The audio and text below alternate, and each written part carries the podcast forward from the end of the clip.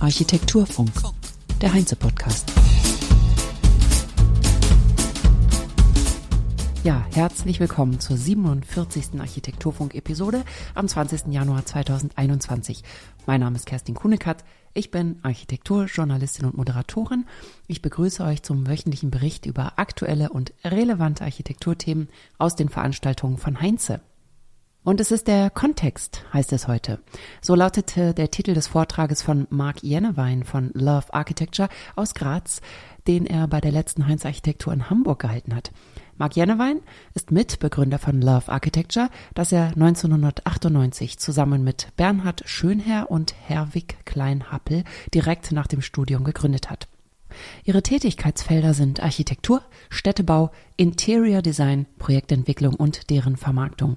Sie sind europaweit tätig und seit 2019 ist Marc Jennewein im Programmfachbeirat des HDA, Haus der Architektur in Graz. Interessant ist, dass Marc Jennewein zu Beginn sagt, man müsse ja heute, wenn man einen Vortrag hält, über Klimawandel sprechen. Er wolle aber über den Kontext sprechen. Das tut er dann auch Nachhaltigkeit und klimagerechtes Bauen kommt trotzdem als Thema vor. Damit hat er ein wichtiges Thema angesprochen. Die thematische Trennung von Klimawandel und den anderen Themen beim Bauen und in der Baukultur. Die sollte es nicht mehr geben. Klimagerechtes Bauen ist kein abgetrenntes Thema, über das wir von zwei bis drei sprechen und um vier geht es dann um Baukultur, sondern die Themen gehören zusammen, weil wir ja wissen, dass jeder Bau heute klimagerecht sein soll oder sein muss. Der Kontext, ohne Frage, ein wichtiges Thema auch in der Nachhaltigkeitsdebatte. Ohne Kontext kein Haus, das Emotionen auslöst und ohne Emotionen keine Nachhaltigkeit. Das haben wir in den letzten Episoden schon öfter gehört, dass die emotionale Bindung zu einem Haus zu nachhaltigem Umgang damit führt. Wir hören jetzt etwas zu einigen Projekten von Love, angefangen bei der vielbeachteten Firmenzentrale 50 Hertz Netzquartier in Berlin, die 2016 fertiggestellt wurde. Sie liegt sehr prominent am Berliner Hauptbahnhof, sozusagen als Auftakt zur neuen Europa City. 2013 gewann das Büro den Wettbewerb für das Haus und seitdem gibt es auch den Love Büro Standort in Berlin. In welchem Kontext steht das Haus?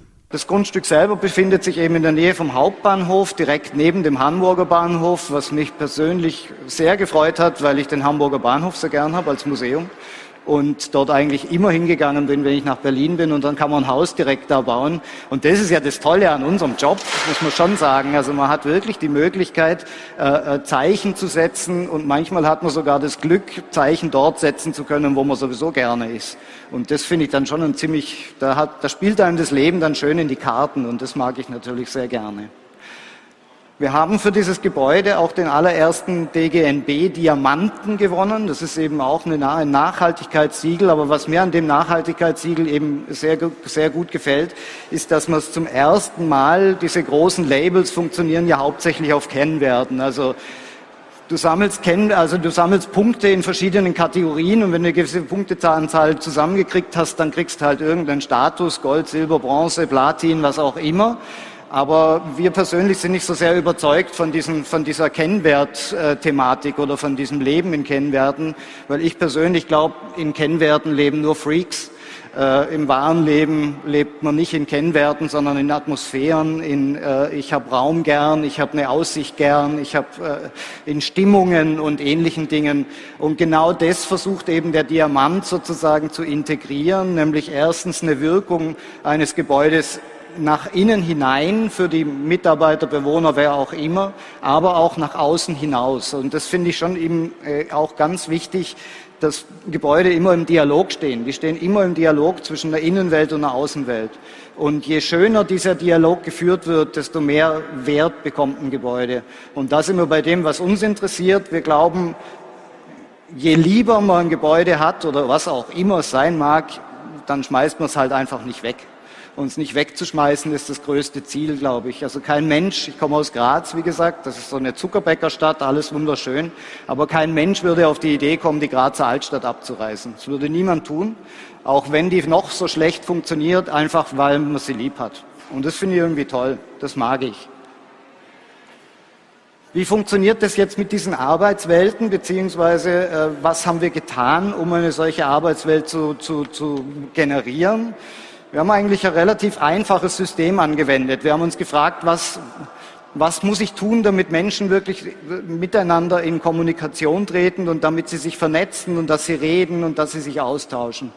Das erste ist mal, man muss natürlich diese schnöde Sachlichkeit des Arbeitsplatzes verlassen. Das heißt, man muss sich in irgendeiner Form in Bewegung setzen. Und die Idee war eigentlich die, dieses ganze Gebäude, so wie es ist, mit ganz vielen Freiflächen zu durchstoßen, um ein weiteres Angebot an äh, äh, äh sich Treffen zu schaffen. Aber das war nicht die einzige Aufgabe dieser, dieser, dieser, dieser äh, äh, Freiflächen, sondern das, die zweite Aufgabe war die, weil wenn wir über kommunikationsorientierte Flächen reden, reden wir meistens eben über Flächensysteme. Und unsere Frage war immer die, wie kann man eigentlich in so ein offenes, flächenhaftes System einen zweiten Layer, nämlich den der Intimität wieder reinkriegen. Das heißt, wie kann ich äh, zusammenhängende Flächen schaffen, die aber doch in mehr kleinere cozy Departments aufgeteilt sind. Und das war jetzt eben die Idee. Man nimmt eben dieses Haus, dann haben wir eben äh, eine Fassade und diese Fassade wird punktuell einfach eingeschoben. Und mit den drei in diesem Fall äh, entscheidenden Erschließungskernen, die durch das Haus durchgehen, ergeben sich immer kleinere, miteinander in Kontakt stehende äh, äh, äh Teamflächen. Die punktuell eingeschobene Fassade sorgt für Außenräume, die mit allen Anschlüssen ausgestattet sind, sodass man auch draußen arbeiten kann. Wenn ihr mehr dazu hören oder sehen wollt, empfehle ich das Video des gesamten Vortrages anzuschauen. Sollte entweder schon online sein oder in Kürze. Ähm, den Link stelle ich in die Show Notes. Auf der Website von Love Architecture ist natürlich auch alles zu finden. Unter Projekte habe ich auch in den Show Notes verlinkt. DGNB Diamant, da möchte ich noch einmal drauf zurückkommen. Hier haben wir das Thema Klimaschutz und Nachhaltigkeit ohne große Ankündigung vorher. Obwohl das 50 Hertz Netzquartier als erstes Gebäude weltweit die Auszeichnung DGNB Diamant erhielt, wie es auf der Website von Love Architecture heißt. Und bei Baunetz Wissen kann man nachlesen, durch ein ausgeklügeltes Zusammenspiel von Fassade und Haustechnik werden die Anforderungen der Energieeinsparverordnung deutlich unterschritten. So liegt beispielsweise der Primärenergiebedarf um 49 Prozent unter dem vorgeschriebenen Richtwert. Die Unternehmenszentrale erfüllt damit die Anforderungen des Diamantstandards der Deutschen Gesellschaft für nachhaltiges Bauen DGNB und erhielt zudem eine LEED-Zertifizierung in Gold. Unternehmensarchitektur muss Identität schaffen. Wie sieht das hier aus? Und wie sieht es von außen aus, aus Perspektive der Außenstehenden? sich außen bewegenden. Die zweite Kernidee, über die ich schon gesprochen habe, also wie kriegt man eigentlich sowas wie Identity in so ein Haus, also wie, wie schafft man das? Und das war eigentlich eine sehr einfache Überlegung, die auch aus diesem Gedanken der Flexibilität entstanden ist, der wiederum aus dem Arbeitsplatzanforderungen herauskam.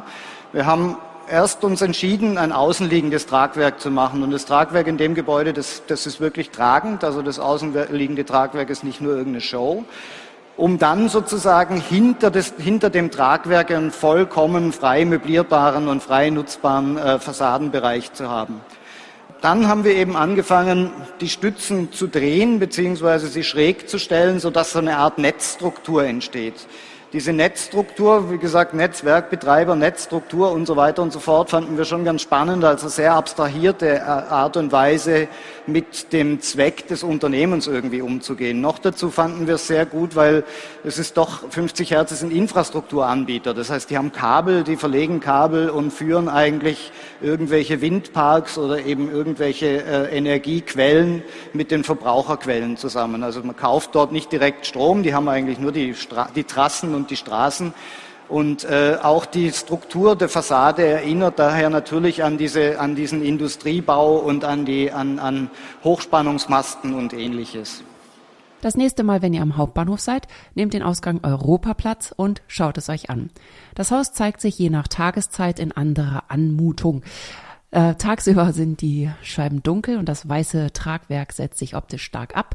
Und wenn es dunkel wird, bekommt das Haus Tiefe durch eine starke und warme Innenbeleuchtung. Und in der Nacht sind einzelne Stützensegmente beleuchtet, sodass eine zackige Linie abzulesen ist, statt der Netzstruktur, die an Strom erinnern soll, die in ein Netz eingespeist wird. Logische Fortsetzung des 50-Hertz-Projektes, so Jene Wein, ist das Projekt WSW Stadtwerke Wuppertal. Hier wird vom kleinen Einzelbüro bis zum Großraumbüro jeder Wunsch erfüllt. Einzelbüros? Möchte nicht jede und jeder im Großraumbüro sitzen, im kreativen Kollektiv? Nein, kleinere, intimere Zonen seien super. Weil wir finden, nicht nur Unternehmen arbeiten irgendwie unterschiedlich, sondern auch schon einzelne Abteilungen, also äh, Abteilungen in Unternehmen arbeiten sehr unterschiedlich. Und die, die wollen das halt auch oft nicht. Also die wollen einfach oft Einzelbüros haben. Und das ist auch in, in unserer Architektenwelt, sage ich mal, so ein Frevel, dass jemand sagt, ich will, meine Ruhe haben, ich will meine Tür zumachen und so weiter. Ich finde es eben gar nicht. Ich finde, wenn man, wenn man wirklich da eine Lösung findet, die, wie soll ich sagen, ein räumlich spannendes Gesamtgefüge erschaffen kann und gleichzeitig eben möglichst viel an Wunscherfüllung zulässt, dann hat man ja eigentlich gewonnen bei der ganzen Geschichte. Der wilde Mann war eines der wichtigsten Gasthäuser in Graz und der Veranstaltungsort der Stadt. Dort habe jede, jeder die, der heute 70 ist, seine Abiturfeier gemacht, feigst Mark Jennewein, um die gesellschaftliche Bedeutung des Bauwerks für die Stadt zu betonen. Der Bauherr wollte es entkernen und Wohnungen reinsetzen, aber Love Architecture hat das unscheinbare Haus mit den riesigen, für Graz untypischen Sälen gesehen und da sagten sie zum Bauherrn, das machen wir nicht. Also wir machen was anderes. Wir bauen euch ein riesengroßes Penthouse auf das Haus drauf und ihr lasst es unten so, wie es ist. Und die haben sich da tatsächlich darauf eingelassen. Äh, es war natürlich so ein Satz, den man schnell sagt und schwer umsetzt, weil wir sind hier in Graz im UNESCO-Weltkulturerbe und das ganze Projekt hat dann schlussendlich über zehn Jahre gebraucht. Das ist eins unserer längsten. Aber ich finde es wirklich toll, dass das passiert ist. Und jetzt ist nämlich ein Haus entstanden, das auch, und da, da, da sind wir, das ist uns sehr wichtig. Also ich glaube, dass Gebäude einfach bunt sein müssen. Also das heißt, die müssen, die müssen verschiedenste Dinge in sich aufnehmen und müssen verschiedene Dinge leisten können. Und wir sind hier, wie gesagt, in so einer bisschen, der, ich möchte es mal so sagen, in einer bisschen der schäbigen Straße derzeit auf dem absteigenden Ast sind sehr kleine Wohnungen eingebaut worden. Die wurden nach, dem, nach der steigerischen Wohnbauförderung gemacht. Das ist ein sehr interessantes System. Das heißt nämlich, du, du darfst nur für ein gewisses Geld sozusagen Wohnbau errichten. Äh, der wird dann verkauft und äh, der, und der Käufer kriegt eine Batzenförderung auf den Kauf. Aber als äh, äh Gegenleistung sozusagen darf er nur 3,10 Euro Miete verlangen für 15 Jahre. Und nach 15 Jahren gehört es dann ihm, dann ist die ganze Sache ausgelaufen und so weiter. Aber ich finde das ein sehr interessantes System, äh, eben um wirklich bezahlbares Wohnen zu schaffen. Und da sind jetzt eben 30 dieser Wohnungen drin und dann eben oben in den Penthäusern dann nochmal eben hochqualitative Wohnungen. Und das finde ich eigentlich ganz toll, auch jetzt, wenn man da in dem Haus ist. Es ist einfach sehr bunt. Also es ist wirklich vom Studenten bis zum Herrn Obernotar und so weiter und so fort alles da drin vertreten und das spürt man und das macht einfach, macht einfach sehr Spaß, in dem Gebäude zu sein. Und hier haben wir schon zwei weitere enorm wichtige Themen neben dem klimagerechten Bauen. Die gute Beratung des Bauherren durch die ArchitektInnen, Mut zu außergewöhnlichen Entwürfen trotz scheinbar unüberwindbarer Hürden, wie zum Beispiel inmitten eines UNESCO-Welterbes zu bauen, und die Schaffung von bezahlbarem Wohnraum. Letzteres ist natürlich ein politisches Thema, aber wichtig und interessant ist es davon zu hören, was hier an der Stelle in der Stadt passiert ist. Was Architekten tun können, um das Thema bezahlbaren Wohnungsbau positiv zu beeinflussen, zeigt Jennewein am Beispiel des Projektes Ragnitzstraße 36 in Graz. Die Errichtung von relativ günstigen, kleinen, aber qualitativ hochwertigen Wohnungen ist derzeit eine der wesentlichen Herausforderungen an den Wohnungsbau, heißt es auf der Love Architecture Website. Bei dem Vortrag stellt er das Haus so vor. Ein Haus, das wir sehr, sehr gerne haben, weil es auch was, was tut, was wir spannend finden, weil das ist jetzt ein Haus, das war wahnsinnig billig. Also das ist im ganzen Thema äh, leistbares Wohnen. Das hat uns immer schon ein bisschen umgetrieben, weil wir uns immer gedacht haben, ähm, es gibt diesen Spruch, Häuser müssen so ein bisschen das widerspiegeln, was drin ist. Wir sind da gar nicht der Meinung. Also ich bin der Meinung, wenn, wenn wie soll ich sagen, Menschen haben schon das Recht, in wertigen Umgebungen zu leben. Und das hat nichts mit dem Geldbeutel zu tun, sondern das finde ich einfach wichtig. Und hier haben wir ein ganz, ganz effizientes Haus gemacht. Das hat eine ganz effiziente Grundform. Im Norden ist ein Laubengang, in der Süden, im Süden sind eben Balkone und in der Mitte ist ein Rapzap äh, organisierter Grundbaukörper. Und die ganze Musik wird eigentlich nur mit dem billigsten Bauteil gemacht, nämlich mit dem Balkon. Und der Balkon macht jetzt dieses, oder diese Balkonstruktur, die auch nur davor gestellt ist. Das heißt, die lehnt eigentlich an dem Gebäude dran, um nicht zu viel Statik sozusagen in die Wände reinzukriegen. Der macht jetzt ein Raumsystem, das wirklich ganz, ganz spannend ist, vor allem wenn man um das Haus herumgeht. Das ist auch was, was wir eigentlich sehr, sehr gerne haben, äh, was auch fotografisch oft ein bisschen schwierig zu erfassen ist.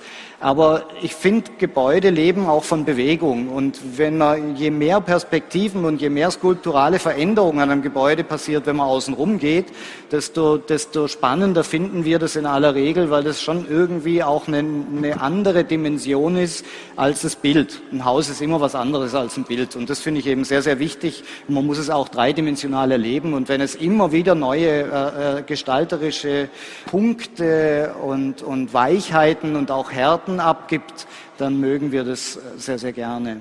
Es ist nicht nur fotografisch, sondern auch auditiv schwer vorzustellen. Von daher verweise ich wieder auf die Website des Büros www.love-home.com für mehr Bilder und Informationen. 2021 hat Love Architecture ein neues Wohnquartier am Ufer der Dame am südöstlichen Rand von Berlin fertiggestellt. Steg am Wasser heißt es. Wir sehen Stützen, die schräg gestellt sind, ähnlich wie bei der 50 Hertz Firmenzentrale und aussehen wie Stelzen, auf denen Stege und riesige Balkone balancieren. Eine, Zitat, bis zu acht Meter tiefe Terrassen- und Laubengangstruktur, wie das Baunetz in einem Artikel berichtet, in dem das Haus gelobt wird als, Zitat, Wohnhaus, das mit seiner geradezu experimentellen Außenstruktur bemerkenswert ist. Ich habe den Artikel in den Shownotes ebenfalls verlinkt. Hier schließt sich jetzt der Kreis. Wir sind wieder in Berlin und kommen zum Ende. Love Architecture haben eine starke Meinung, mit der sie Einfluss nehmen auf die Gestaltung der gebauten Umwelt und ihre Architektur hat einen starken Ausdruck mit einer sichtbaren Haltung dahinter. Schön, dass es das gibt. Solche Architektinnen braucht das Land oder die Stadt. Das war's für heute. Nächste Woche geht es um Zukunft als Parameter. Der Vortrag kam von Peter Irmscher von Zaha Hadid Architects. Bis nächste Woche hoffentlich. Habt eine gute Zeit. Auf Wiederhören sagt Kerstin Kuhnekatz. Architektur Funk.